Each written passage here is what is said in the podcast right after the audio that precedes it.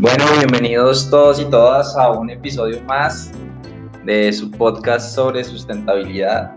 Eh, el día de hoy vamos a eh, estar con una invitada nueva eh, en, estas, en estos micrófonos. Ella es Carla Guzmán.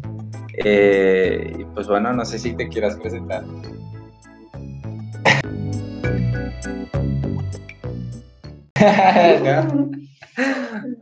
Pues entonces vamos directo al, al, tema, ¿no?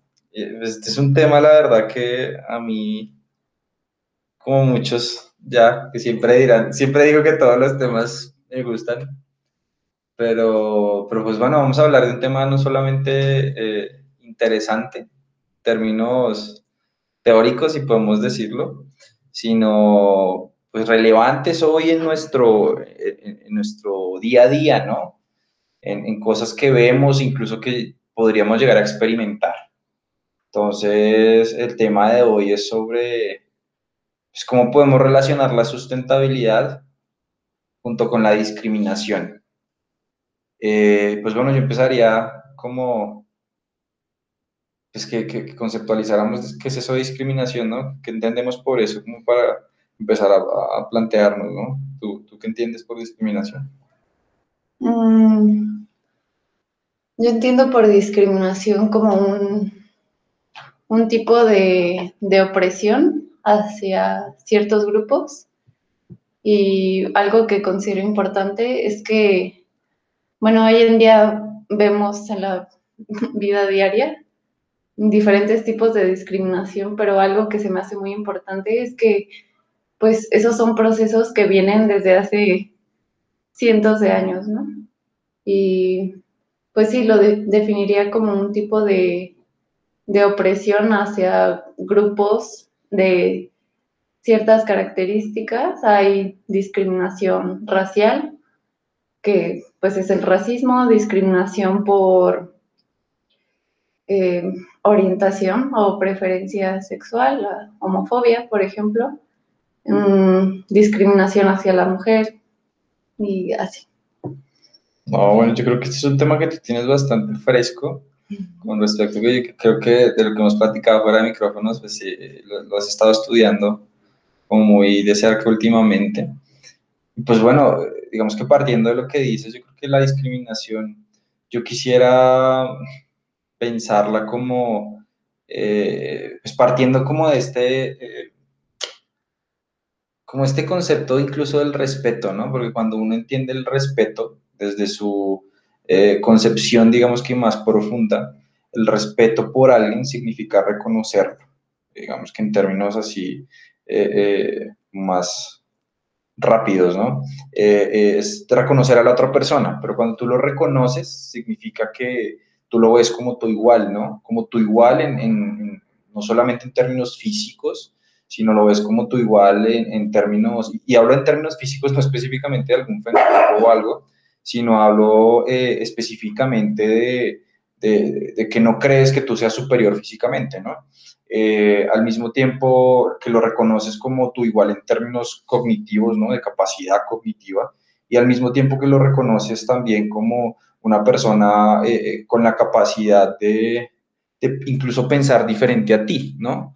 Entonces, cuando tú lo reconoces de, de, esta manera como global o integral, pues hasta ese momento es que yo puedo hablar de respeto, ¿no? Entonces quisiera como enlazarlo un poco con este tema de la discriminación, porque evidentemente eh, en cualquiera de los casos de discriminación, ya sea racial, ya sea eh, eh, de, de, género, o digamos que incluso hasta de, de creencias, ¿no? Pues existe un respeto nulo, ¿no? definitivamente cuando discrimino a alguien no lo respeto en lo absoluto. Entonces quisiéramos, quisiera de pronto como empezar acerca de eso, no sé tú qué piensas con respecto a, a, a, ver la discriminación como también falta de respeto, ¿no? Esa falta de, de, no sé, por ejemplo, pensemos en una discriminación que por lo menos el, año pasado y antepasado hablaban mucho sobre eso, que es esta discriminación racial, ¿no? Por ejemplo, todo lo que pasó en Estados Unidos, eh, pues definitivamente pues un blanco que se cree superior, eh, pues no respeta evidentemente a, una persona afroamericana. ¿O tú qué opinas? pues no es que sea una experta en el tema ni que lo esté estudiando, pero bueno, por la, en una de mis clases hemos leído mucho al respecto y bueno, eh, nos pusieron a leer un libro de una chica afrodescendiente, pero ella es inglesa, y justo mencionaba que parte del problema es que nos venden la idea de que somos iguales cuando no lo somos. O sea, desde la primaria, el kinder nos dicen, no, es que todos somos iguales, todos tenemos los mismos derechos y pues eso sería en el mundo ideal, pero la realidad es que desde el momento en que tú naces con un color de piel diferente al blanco, ya estás mm, predispuesto a, a ciertas situaciones, a ciertas oportunidades. Por eso no creo que sea un tema de respeto. Obviamente es parte de, pero es algo muchísimo más profundo que eso. O sea, y no solo hablo de las personas afrodescendientes, sino también nosotros como como indígenas, como mestizos, como asiáticos, literal todo lo diferente a lo blanco ya por el simple hecho de, de nuestro tono de piel ya no tenemos las mismas oportunidades y facilidades que, esas otras personas. Y, y, bueno, de lo que he leído es que, o sea, por ejemplo, aquí en América, desde el tiempo de la colonia, la manera de imponer poder a, o sea, en este caso de los españoles hacia los indígenas, o sea, su manera de distinguirse fue por el color de piel y esa separación, esa dualidad de blanco y no blanco viene desde ahí y eso está tan metido en nuestra estructura social que, que puede que ni siquiera nos demos cuenta de una de nuestros privilegios y que con esos privilegios estamos discriminando a otras personas. O sea, como que muchas veces ni siquiera somos conscientes de eso. Por eso creo que es algo mucho más profundo que solo decir voy a respetar a, los otros cuando, pues sí, no estamos conscientes de que por ser de tal color eh, o de tal tono de piel ya, ya tenemos ciertos privilegios respecto a otros. Y creo que o sea, como que un primer paso para mí es darnos cuenta de eso. Ok. Pues, eh, tocas un tema bastante interesante en términos de que, bueno, por, lo primero que, me pareció interesante es que, pues que dices que, que pues sí, evidentemente, yo recuerdo desde que estaba en, en, la primaria, ¿no? Que, que, siempre te venden esta idea, te introducen este, este mito llamaría también yo de, que todos somos iguales frente a los ojos de Dios, ¿no? Entonces, eh, eh, ¿por qué lo digo de esta manera? Porque digamos que siempre la forma en la cual nos venden cualquier paradigma o cualquier idea, no es porque otro ser humano, otro Homo sapiens te lo haya, o sea, eh, lo esté diciendo, ¿no? Sino es porque, ah, es que Dios lo dijo, ¿no? Entonces, como Dios nos hizo a todos a su imagen y semejanza, ¿no? Entonces quiere decir que todos somos iguales a los ojos de Dios, ¿no? Entonces ahí es cuando nace ese, ese concepto de, que todos somos iguales.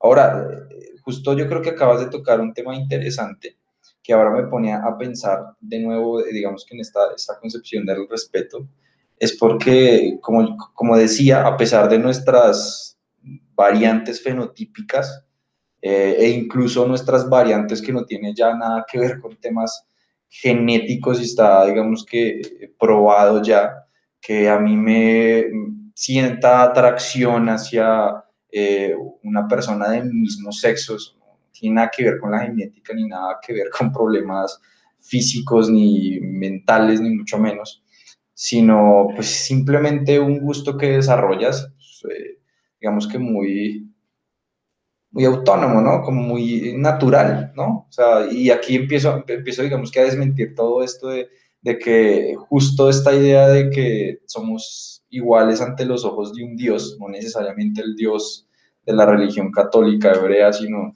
que somos iguales frente a un Dios, Entonces, ese Dios es el que dice que es natural y que es innatural. Entonces, de repente, eh, digamos que tocaste el tema muy, muy, digamos que importante de, la época, pues, de la colonia en América, ¿no? Pone a todos los seres humanos por igual, pero justo en ese momento, aún los negros eran tratados como esclavos. Entonces, era, era extraño, ¿no? Como, como entre blancos decían como todos somos iguales, pero al negro lo trataban como esclavo y a la mujer no la dejaban votar, ¿no?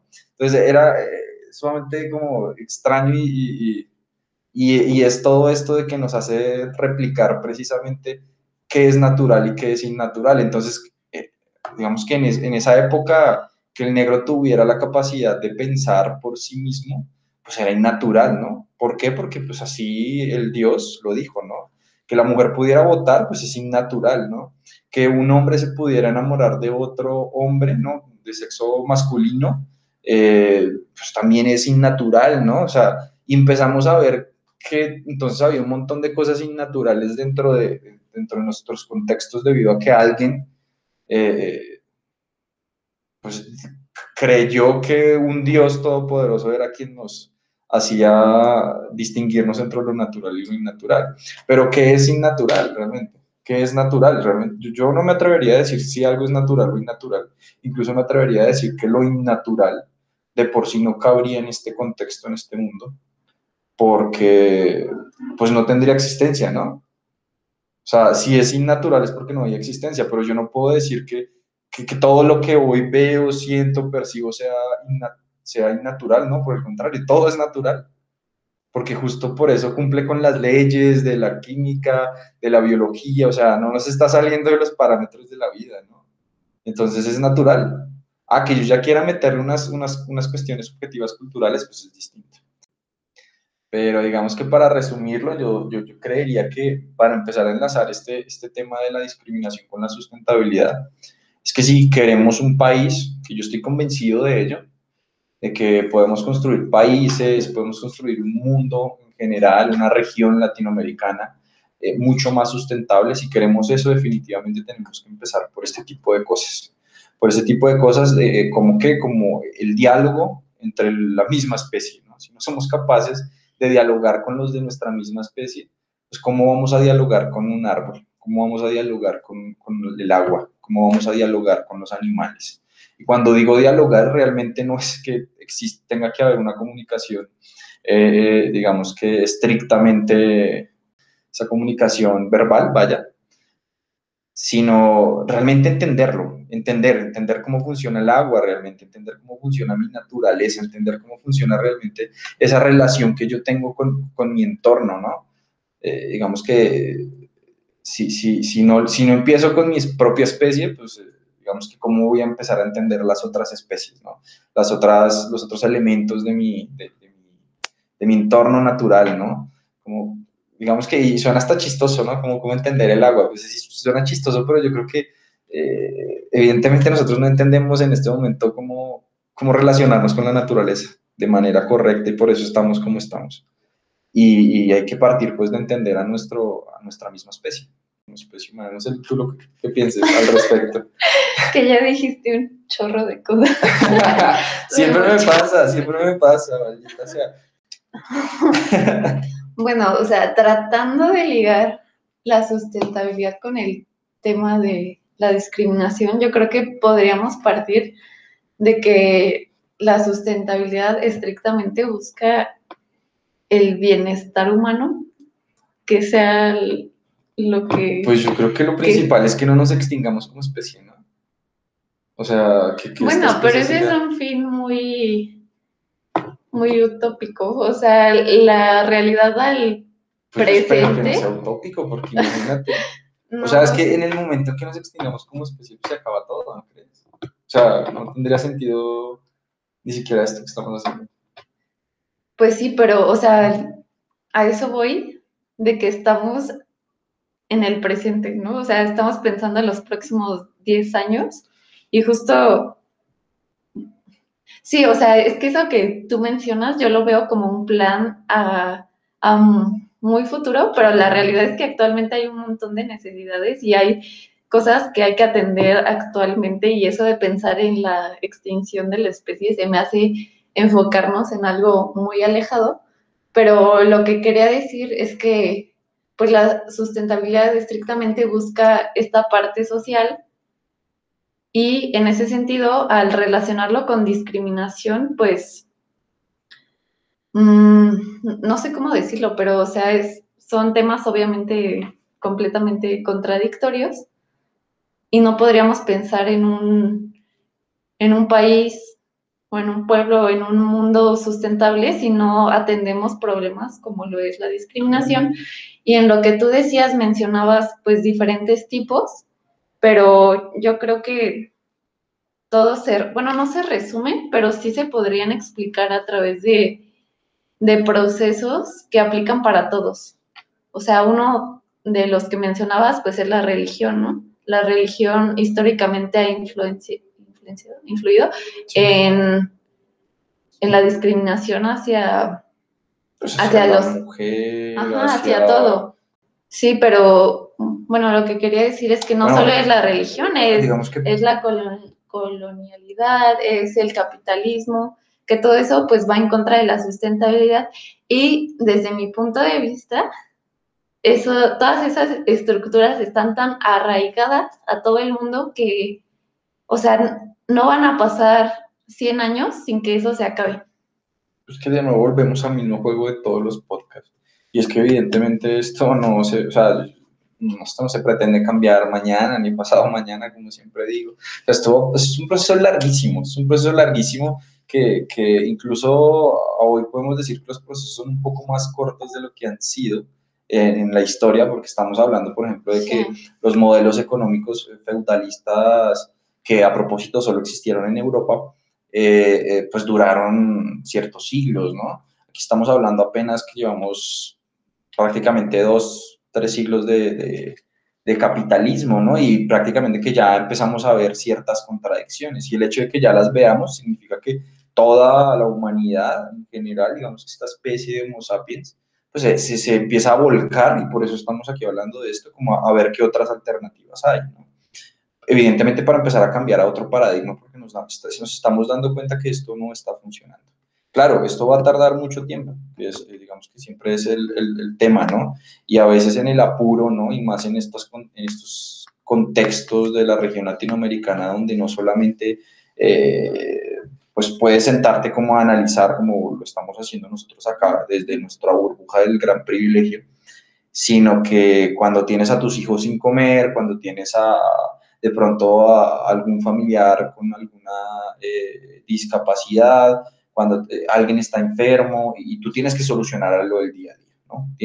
mientras no soluciones lo del día a día y lo básico para, elemental para que tú biológicamente continúes viviendo, pues nunca te vas a dar la oportunidad de, o, más que, nunca vas a tener la oportunidad, ¿no? Más que dártela, porque pues de dártela uno se la da, ¿no? Pero, pero es la oportunidad, tener la oportunidad de sentarse y realmente pensar en un poco más allá, ¿no? En perspectiva tu vida y, y no solamente la tuya, sino la de tu comunidad y más allá la de tu ciudad, de tu país y del mundo, ¿no? Digamos que eso sí, nosotros aquí estamos hablando desde ese privilegio, evidentemente, pero, pero creo que sí es necesario, creo que sí es necesario en el sentido de que si allá no tratamos de poner las cosas desde un punto de vista realista, incluso un poco dramático, llamaría yo, pues no, no, no, no vamos a ser capaces de darnos cuenta de que esto no hay que seguirlo normalizando. O sea, es que eh, la única forma de salir de esta cultura normalizadora en la que vivimos, donde decimos, ah, pues otro muerto más. Ah, sí, otras 100 hectáreas más devastadas. Ah, pues queda, qué cuenta, ¿no? O sea, pues igual nos vamos a morir, dirían algunos, ¿no? Eh, entonces, pues yo creo que tampoco hay que caer en eso, ¿no? Hay que tratar de, estar como en un equilibrio, de, de, tener los pies en la tierra y decir, venga, creo que estoy normalizando un montón de cosas que no son normales y eh, al mismo tiempo pues tampoco me voy a poner en el, en el, estado de pesimismo absoluto en el que pues ya nada vale, ¿no? Y entonces pues ya eh, dejémosle esto eh, en manos de, de, Dios, ¿no? A ver, a ver si eh, con, con, su sagrado poder logra cambiarlo, ¿no? sin, sin, decir, vuelvo y repito, siempre que hablo de Dios no hablo de, de, una religión en particular, sino de un Dios cualquiera crea la, digamos que el podcast escucha, Pero, pero yo creo que sí es necesario, sí es necesario poner, digamos que esto en términos de, de, de, perspectiva, de perspectiva, porque si no, pues no, no va a tener sentido. digamos que parte de, de, todas estas charlas de quien nos está escuchando es que se repiense, ¿no? Hoy, hoy repensarnos en ese, en, ese, en, en ese tópico de la discriminación. Y pues yo creo que invitarlos a, a que empecemos a analizar en qué momentos de nuestra vida realmente estamos haciendo incluso hasta microdiscriminaciones, ¿no? Que, que, a veces ni siquiera nos damos cuenta y que definitivamente todas esas, como tú mismo dijiste, son ideas que nos han metido desde que estábamos muy pequeños porque este sistema funciona así. Entonces, pues no, no sé, yo creo que ya para finalizar este, este episodio, que estamos tratando de hacer ahora los episodios un poco más cortos, como ya les dijimos en el anterior, para que pues tengan la oportunidad de, de escuchar como ciertas ideas, como siempre digo, no sé si tienes algo que decir para, para finalizar, como para reflexionar. Mm, pues sí, o sea, yo creo que como un primer paso para mm, autoconocer, no, no sé cómo decirlo, pero un primer paso para hacer visible estos temas es ver al pasado y entender cómo esos procesos han actuado históricamente, pero en nuestro contexto, porque obviamente no, no es lo mismo el, racismo en Europa que, aquí en México, ¿no? Entonces, mm, pues sí, yo diría que ese primer paso sería conocer nuestra propia historia eh, para poder entender cómo influye todo, todas esas estructuras en nuestra forma de actuar y de pensar y, y una vez que tengamos claro en eso, pues sí, ya pensar en, el futuro. ¿no? Ok. Bueno, yo creo que me, acabas, ah, digamos que hacer llegar una idea a la cabeza muy, muy importante. No quiero que se vaya el podcast escuche sin, sin eso y es que, pues yo creo que también otra de las formas, como tú acabas de, mencionar, de empezar a descolonizar nuestro, nuestro contexto, es empezar a descolonizar nuestra mente. Y, y, yo creo que lo primero que tenemos colonizado hasta el tuétano es ese eurocentrismo que sobre todo en América Latina tenemos, pues que históricamente pues es evidente el por qué, ¿no? Pero, pero tenemos que dejar de pensar en que lo que viene de nosotros es peor a, a, lo que nos ofrece un europeo americano, o sea, empezar, empezar por ahí, empezar a creernos el cuento nosotros mismos. O sea, porque tengo, o, no sé, siempre digamos que no todos, pero en términos generales la mayoría de personas en Latinoamérica creen y están convencidos que si se van a una universidad o, así sea eh, seis meses a, un país europeo o a una universidad europea, pues ya ¿no? está, está siendo superior a cualquier otra universidad de la América Latina. Y, yo creo que cometen el peor error de en términos de descolonizar su mente, porque es seguir introduciendo más y más conceptos de un contexto que no nos pertenece. Eh, ellos llegaron acá a meternos ideas de ellos, cuando la realidad es que nosotros tenemos un contexto que sí nos pertenece, que sí sentimos a diario, porque es que nosotros sí vemos a nuestro compatriota y a los de nuestra región muriéndose de hambre, nosotros sí los vemos padeciendo problemas de discriminación fuerte, o sea, nosotros sí vemos y, sí vivimos en esas realidades. Entonces, ¿cómo, cómo, cómo hacer para realmente apostarle a cambios de nuestro contexto? Pues estudiando y escuchando a los de nuestro contexto.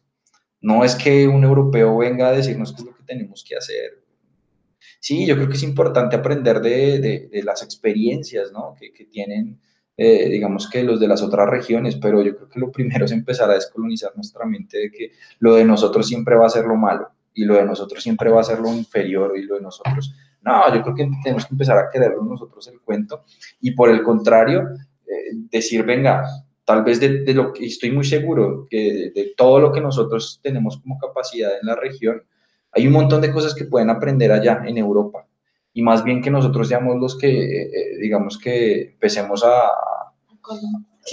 pues no, no colonizar, ¿no? Porque yo creo que sería entrar eh, de nuevo a lo mismo, ¿no? Y no, pues no sería lo, ideal en términos de humanidad, ¿no? Pero, pero sí yo creo que nosotros podemos apostarle más a la sustentabilidad, o sea, aportarle más a, a ese concepto de sustentabilidad global si empezamos a creérnosla y empezamos nosotros también a generar esos impactos positivos desde nuestra región, sin necesidad de, pues de pensar que todo lo que hacemos es inferior y, que nuestras instituciones en tanto son inferiores. Sí, tienen un montón de cosas por arreglar, pero se los aseguro que los de allá también tienen un montón de cosas malas. Y yo que he tenido la oportunidad de, digamos que de hablar con, muchos europeos, eh, pues también tienen un montón de cosas muy feas. O sea, cada país y cada contexto trata de lidiar con sus problemáticas. Esto no se trata de que entonces, ay, no, hay, hay que poner en el cielo allá a los países eh, del norte de Europa, no, pues tampoco, ellos también tienen sus problemas y tienen sus contextos y han vivido sus, sus historias, ¿no? Y son producto de su propia historia. Entonces, eh, pues bueno, a mí me gusta hablar mucho y, por eso he hecho harta carreta, pero en términos generales, empecemos a descolonizar esta, esa, ese eurocentrismo, ese eurocentrismo que lo tenemos ahí aferrado, aferrado, y hay que empezar a mirar para, para nosotros, ¿no? Empezar a mirar primero los, hacia los nuestros, luego hacia nuestras ciudades, luego hacia nuestros países, después nuestra región y ya hasta el final ahí sí miremos los de los demás. Pero mientras tanto, eh, yo creo que tenemos que enfocarnos en, en, lo nuestro y empezar a valorarlo, porque de lo contrario, pues yo creo que, eh, pues no, tal vez, tal vez me esté equivocando porque puede que sí, pero, pero creo, estoy convencido de que si empezamos a descolonizar nuestra mente, tal vez empecemos a percibir eh, pues resultados diferentes, ¿no? Que es lo que buscamos, ¿no? Eh, pues bueno, siempre termino diciendo que eh, pues nada de lo que decimos pues tiene esa, esa connotación de, de, verdad absoluta, mucho menos, por el contrario, creemos que, que somos capaces de, de construir, ¿no? Construir e ir construyendo nuestra realidad de acuerdo a, cómo lo vamos experimentando, de acuerdo a cómo lo vamos viviendo, ¿no? En cada contexto en particular, pero definitivamente no va a existir nunca una verdad absoluta, ni mucho menos lo vamos a tener nosotros, que lo que queremos es que ustedes se arrepienten cada día más el mundo en el cual viven. Y, que tal vez nuestras reflexiones puedan servirles o simplemente puedan decir ustedes, no, pues este, este, este tipo y y esta eh, mujer que nos hablan hoy pues, están totalmente erróneos, también es válido y pues porque creo que así es como empezamos a construir algo diferente. En el, respeto, que es el reconocimiento de nosotros como eh, sujetos de una misma especie, pero que piensan diferente. Y así tal vez podamos encontrar diálogos reales de construcción. Pero bueno, eh, siendo más. Entonces nos vemos en, los otros episodios. Los invito de verdad a escuchar el resto de episodios si no los has escuchado.